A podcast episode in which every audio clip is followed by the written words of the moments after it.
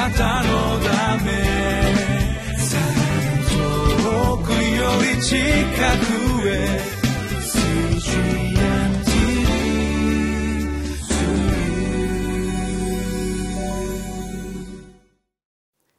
皆さんこんにちは。八尾福音教会あけぼのチャペルの伊藤勝利です。今日は1月5日土曜日。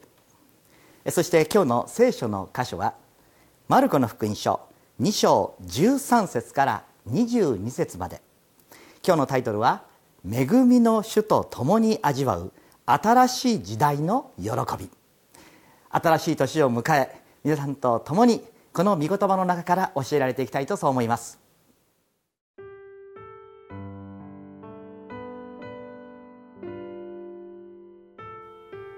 マルコの福音書2章13節から22節。イエスはまた湖のほとりに出て行かれた。すると群衆が皆身元にやってきたので彼らに教えられた。イエスは道を通りながらアルパヨの子レビが修税所に座っているのをご覧になって私についてきなさいと言われた。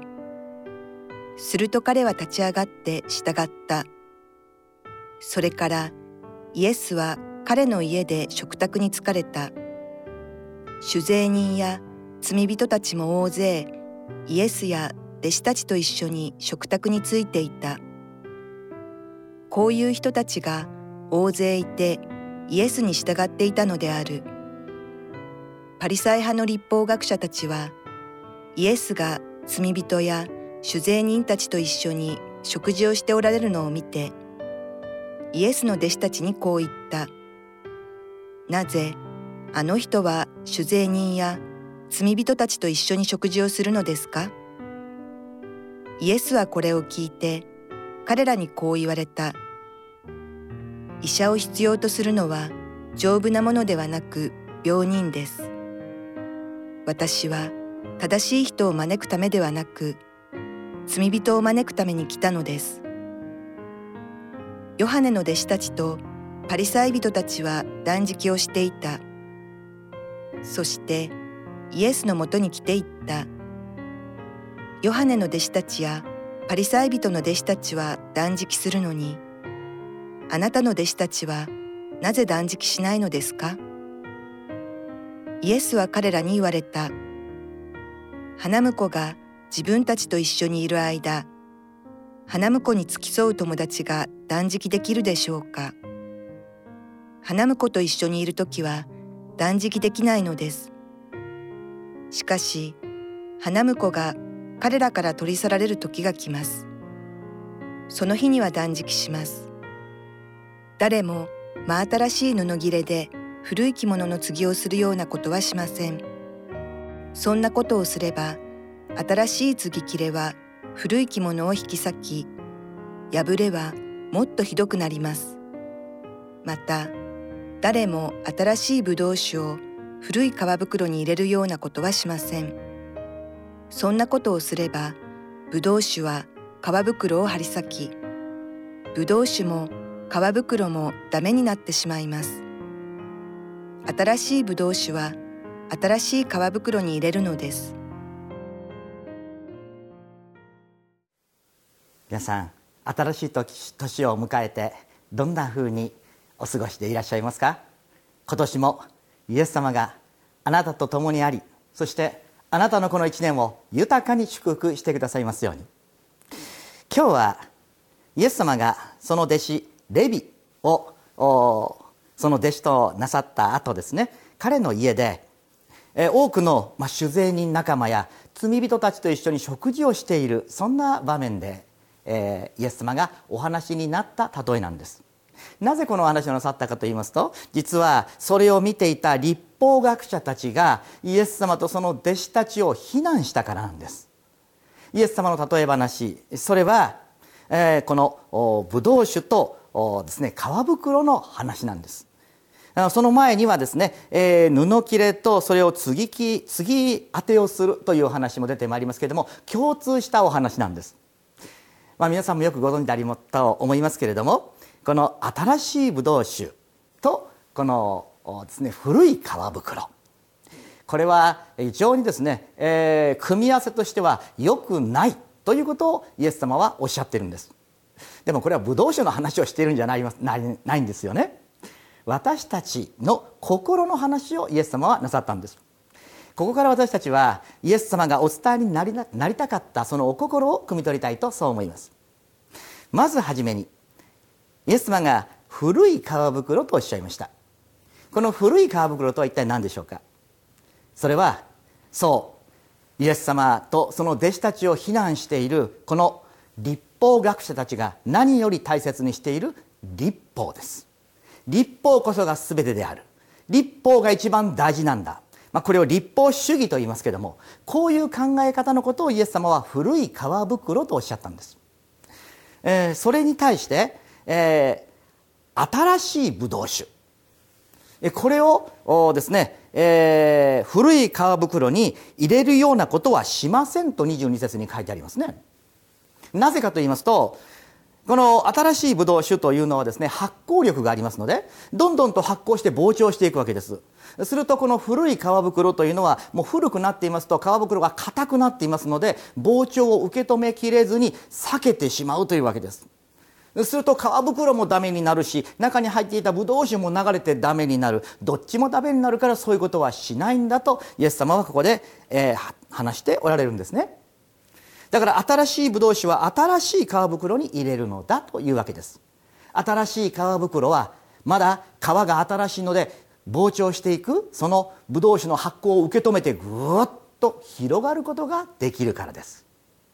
さてここでこの発酵していく広がっていくその新しいブドウ酒とは一体何を意味しているんでしょうか。これはイエス・キリストによる福音のことを言っているのです。イエス様はこの福音を通してこの全世界を救う救い主としておいてくださったのです。でもこのイエス・キリストの福音を立法主義で固くなってしまっている古い皮袋の立法者たちはですね受け止めることができなかったというわけなんです。立法というものは必ずねばならないという行いを要求してきます。それに対して新しいブドウ酒。つまりイエス・キリストの福音の中心にある恵みは私たちに信仰が大切であると教えます。行いと信仰。これはあパウロの手紙の中でもある意味対比して書かれている内容の出来事ですね。大切な私たちは新しいブドウ酒は新しい皮袋に入れるしかないのです。古い皮袋には入らないのです。避けてしまうからです。では新しい皮袋とは一体何でしょうか？それこそこのイエス・キリストの福音の中心である恵みを本当に理解する心のことなのです。聖書ですね、え、コロサイ人への手紙ですけれども、えー、コロサイ人への手紙の一章、えー、6節を読み出します。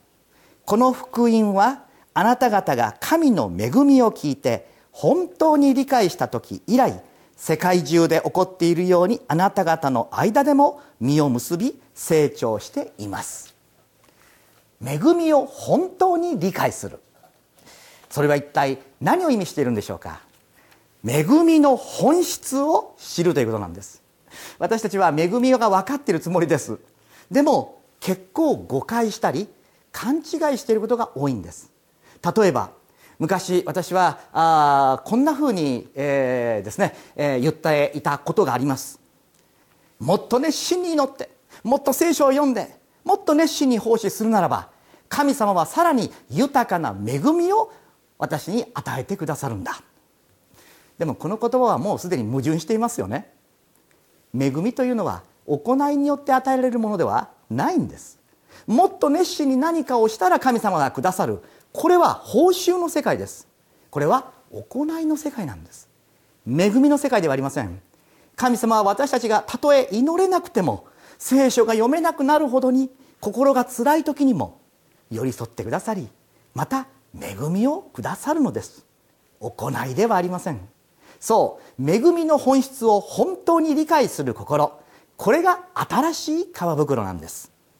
ですからどうすればこの恵みを本当に理解することができるんでしょうか？もっと聖書を読むんでしょうか？もっと祈るんでしょうか？断食するんでしょうか？違います。これも行いになってしまいます。この恵みを本当に理解する心も神様が与えてくださるものなのです。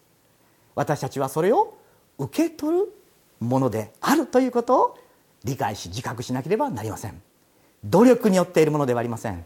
ですから私たちはいつも神様にどうぞ私の心の思いを新しい皮袋にしてくださいと祈る必要があるのです。そうするならばそこにイエス様がくださる新しいブドウ酒イエス・キリストの福音の恵みが豊かに注がれるということなのですね。そして今日の表題にあります恵みの主と共に味わう新しい時代の喜び。そうです。なぜ断食しないのかとこの立法学者たちはイエス様とそして弟子たちが断食しないことを責めましたね。でもイエス様おっしゃいました。今は花婿が一緒にいるんだそんな時にどうして断食できますか？今は喜ぶ時です。そう私たちにイエス様はそうおっしゃっておられます。確かにイエス様は天にお帰りになりました。でも私たちに今精霊様が送られているのです。精霊様と一緒にいるということは私たちは今喜びの中にいる時代なのです。だからこそ今私たちは恵みの人ともに新しい時代の喜びの中にいるということを感謝しながら断食する時もあるでしょう。しかしイエス・キリストの福音の恵みの中にもっと豊かな喜びの中に日々を歩ませていただきたいですね。